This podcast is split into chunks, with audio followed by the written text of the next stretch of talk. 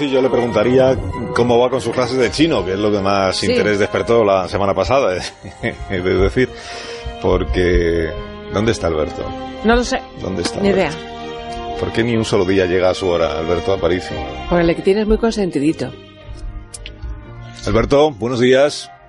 Buenos días, Alberto. A ver si sale por alguna. Ni hao, ni hao, Carlos. Eh, pues, pues la verdad es que mis clases de chino no van, no van muy bien, ¿eh? Porque, bueno, hemos, hemos rescindido nuestro contrato. No, no ¿Qué nos contrato? El, profesor y yo. Qué pena. Ah, que ya no estás dando clases de chino. El profesor Lee y yo no, no nos llevábamos bien, no nos entendíamos. Pero, bueno, no se entendías porque tú no entiendes el chino, pero No, porque te soltaba una bronca.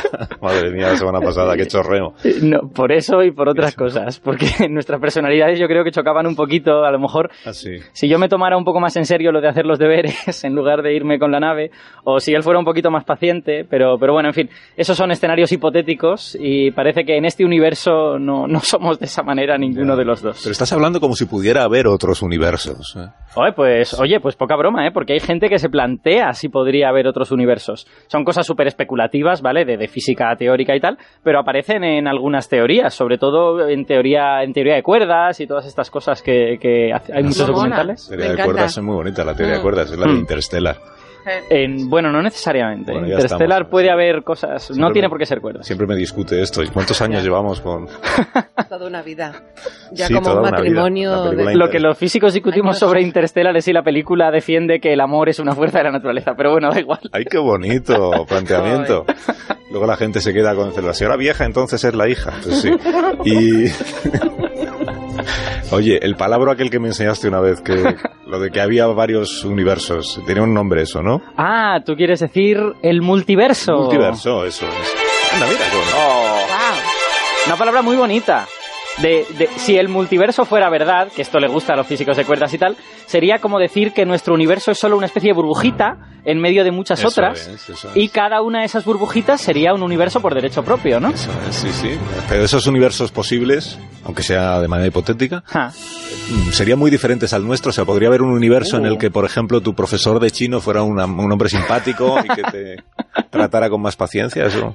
Bueno, la verdad es que esta pregunta científicamente no la podemos responder muy bien. No sabemos suficiente física para poder asegurar estas cosas. Tú, no sabes Eh, tú suficiente física. Eh, vale, sí, yo seguro que no, pero me atrevería a, a decir que ningún humano sabe suficiente física. Pero con lo que sabemos hoy en día, digamos que tenemos mucho margen para fabricar universos diferentes, ¿no? Porque la física tiene constantes fundamentales, ¿no? Como por ejemplo, pues la intensidad de la gravedad, o la masa de los electrones, o la intensidad de la, de la fuerza nuclear, ¿no?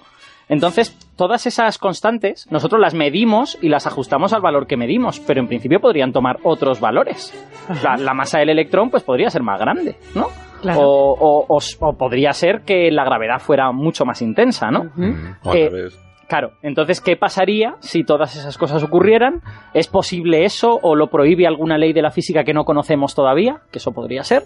Pues todo esto son preguntas abiertas. No, na- por ahora nada lo impide, pero la física que conocemos no, no nos dice nada al Y respecto. podríamos irnos, por ejemplo, con la unidad móvil a visitar uno de esos universos, si, si existieran, quiero decir. Uy, bueno, eso es un follón, Carlos. O sea, tú no Pero sabes el, coges un cómo se va de un universo y vas hasta allí. tú no sabes el Rápido. papeleo que hay que hacer para ir a otro Ah, universo. O sea, papeleo, es una, es una papeleo, cosa insoportable, burocracia todo. Porque no te dejan entrar si no llevas pegatina de esas de- Efecti- efectivamente. Entonces tengo, tengo aquí un cacharrito que, que nos va a permitir hacer una cosa parecida, ¿no? En lugar de ir nosotros a otro universo, vamos a traer un trocito de otro universo a este estudio de radio, Pero no, ¿no? será peligroso, ¿no? No, no te preocupes. Vale, Mira, vale. Lo, lo voy a poner encima de la mesa.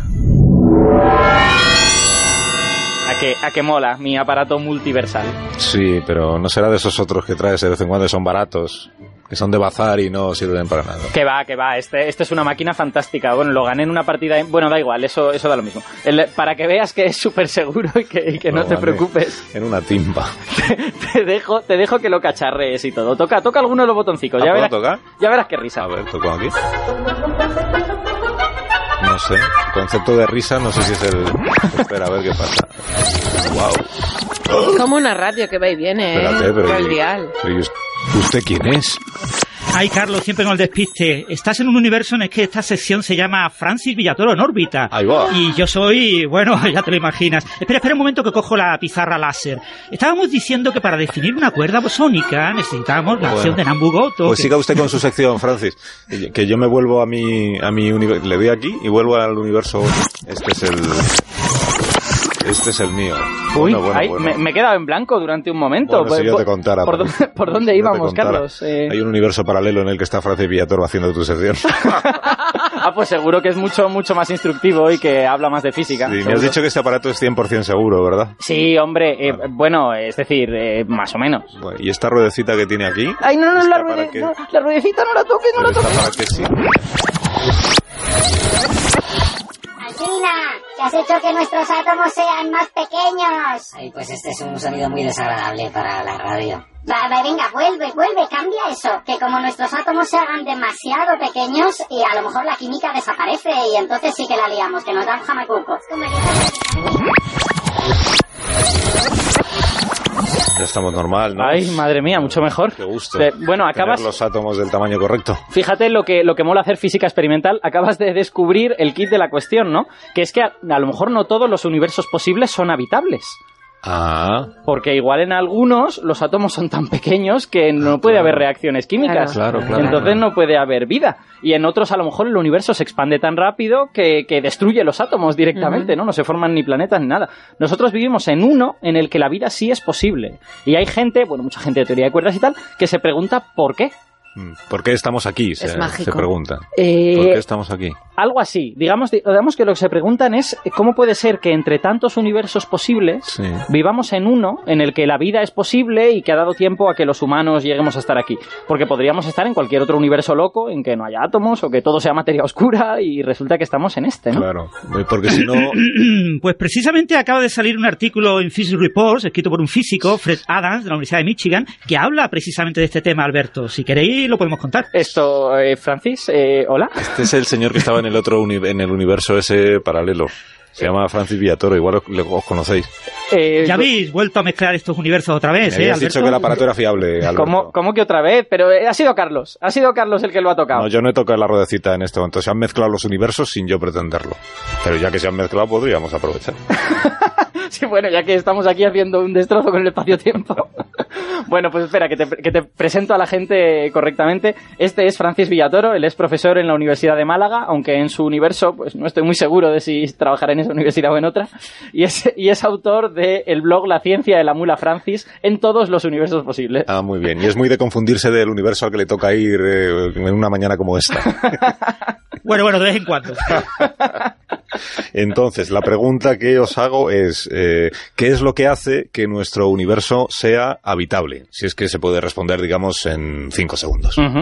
Bueno, no sabemos qué es la vida ni cómo surgió en la Tierra, pero sí sabemos que la vida que hay en la Tierra se basa en el carbono, necesita agua líquida, necesita un planeta que esté suficientemente cerca de una estrella y necesita que haya muchos otros elementos químicos. En Mm. nuestros cuerpos de humanos hay unos 60 elementos químicos de los 118 de la tabla periódica, aunque solo unos 29 son realmente relevantes e importantes, de los que destacan 5, el oxígeno, el carbono, el hidrógeno, el nitrógeno, el calcio y el fósforo. En Mm. cualquier caso, la vida en un universo requiere un universo viejo, que tenga muchos miles de años, Ah. en el que se puedan formar estrellas, planetas, y en el que aparezcan eh, elementos pesados y pueda dar origen a la vida. Y eso sí lo podemos estudiar los físicos. Claro, porque imagínate que el universo, pues al cabo de dos años colapsara y se convirtiera otra vez en una cosa muy pequeñita y muy densa. Pues ahí no da tiempo a que surja la vida ni nada, ¿no?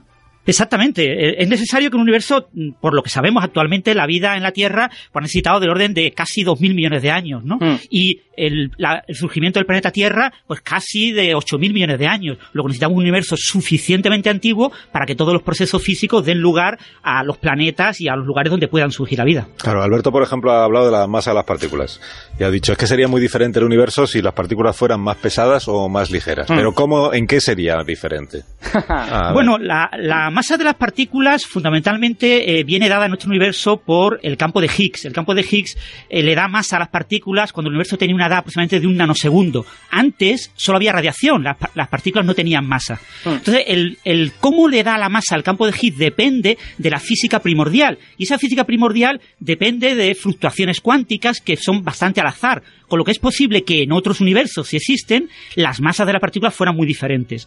Según la teoría actual de nuestro eh, de la física de partículas, el, el ratio, el cociente entre la masa del electrón y la masa del quark abajo, el quark abajo tiene un tercio de la carga eléctrica del electrón, el quark arriba eh, y el quark abajo son los que forman los protones y neutrones Exacto. que están en los núcleos de los átomos, pues este cociente está muy controlado, tiene que ser prácticamente el que tenemos en nuestro universo, del orden de 0.11. Sin embargo, la propia masa del electrón o la propia masa del quark abajo sí pueden cambiar. Aunque no mucho. Eh, los valores actuales son bastante mínimos y podrían alcanzar hasta ser hasta siete veces más grandes. Lo que no puede cambiar es el embargo, cociente. Exactamente, Ah, el vale, cociente lo tenemos muy limitado Vale, vale. en nuestro universo para la estabilidad de los núcleos de los átomos. Eh, también podemos variar la masa del otro quark, del quark arriba, Mm. que eh, dos quark arriba y uno abajo forman un protón y un quark arriba y dos abajo forman un neutrón. Y esto lo podemos variar algo más, eh, del orden de puede ser unas 100 veces más pequeñas hasta unas 10 veces más grandes. Todo, todo el problema con estas masas es que los quarks pueden desintegrarse del uno al otro emitiendo un electrón. Entonces, si tú eh, cambias excesivamente la- las diferencias de masas y todo esto, a lo mejor hace- haces inestables partículas que tienen que ser estables para que los núcleos existan. Entonces, hay que tener cuidado cuando uno le da la ruedecita, Carlos, y cambia las... No he sido yo quien le ha dado la última vez a la ruedecita. Y, pero todo esto, eh, o sea, ¿esto lo estudiáis científicamente de verdad, la posibilidad de que existan otros universos, o todo esto es ciencia ficción a, a la que sois aficionados también vosotros? Bueno, la, la ciencia no puede explicar por qué ocurren las cosas. La ciencia solo explica cómo ocurren las cosas, los procesos. Así que la teoría del Big Bang no nos dice por qué eh, nace el universo, sino cómo cambia el universo conforme el universo se expande y se enfría, ¿no? Mm. Entonces, según las leyes físicas en la actualidad, si la consideramos válidas, eh, podemos eh, considerar cómo cambian sus parámetros en otros posibles universos y así estudiar cuestiones como la habitabilidad de otros universos potenciales, ¿no? Eh, en nuestro eh, la hipótesis más razonable ahora mismo para que un universo sea habitable implica ciertos valores más o menos en rango bien limitados de muchos de los 26 parámetros que tiene el modelo estándar de la física de partículas y de los 6 parámetros que tiene el modelo cosmológico. Podemos seleccionar entre 5 y 6 parámetros y variando esos parámetros podemos estudiar cómo evolucionarían todas las grandes estructuras del universo. Si se formarían estrellas, galaxias, si se formarían planetas, si hab- habría planetas que vivirían un tiempo suficiente como para que naciera la vida, etcétera, etcétera. Claro, imagina un universo en el que tienes átomos, la física de partículas está toda bien, pero no llegas a formar estrellas ni planetas, pues tampoco, tampoco hay humanos aquí para preguntarse nada en ese caso. Mm, o sea, lo, lo más difícil es que acabe habiendo humanos, porque tienen que darse un montón de circunstancias. ¿no? Bueno, eso no estamos del todo seguros, porque quiere decir, eh, así como cuanto más avanza la investigación sobre origen de la vida, tendemos a pensar que la vida va a terminar siendo ubicua, va a estar en muchos sitios, Sí. la inteligencia no lo tenemos tan claro.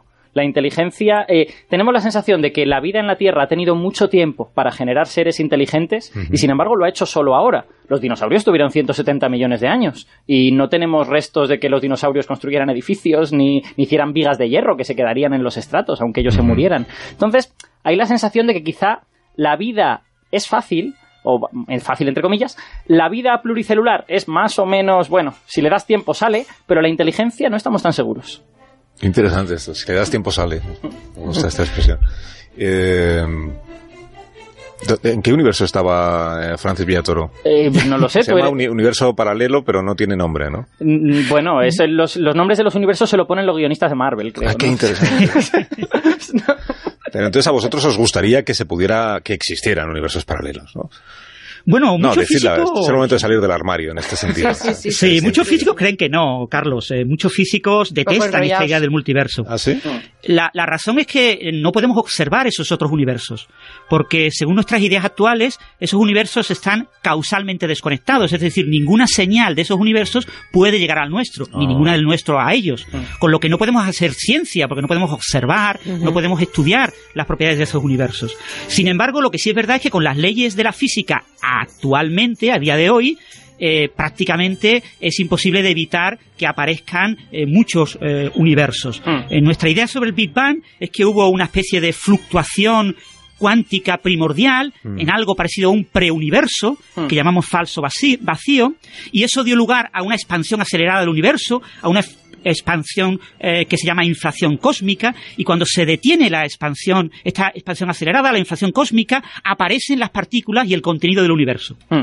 Claro, eh, el vacío primordial ese eh, falso vacío original podría tener otras fluctuaciones, no sabemos evitarlo. La Claro. física cuántica dice que sí, que habría otras fluctuaciones. ¿Serían como la nuestra? No tiene por qué. Podrían ser fluctuaciones distintas. Luego la inflación y las partículas serían distintas, con lo que otros universos podrían tener las mismas leyes físicas, pero con parámetros muy distintos. Así que hoy en día es muy, muy difícil evitar el concepto de multiverso en la física actual. Ese, ese escenario se llama inflación eterna y es particularmente eh, irritante porque esas burbujitas, que son universos desconectados, están rodeados de este falso vacío inflacionario y se están alejando entre sí a velocidades mayores que la de la luz. Entonces es totalmente imposible que vayamos a, viajar a una de esas burbujitas. Una No reflexión de un oyente, de Alberto. Dice, hoy habéis dicho que un universo debe tener cierta edad para tener vida.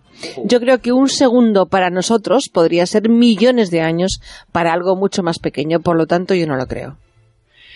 Bueno, el, el único problema que tenemos es si mantenemos las leyes físicas actuales.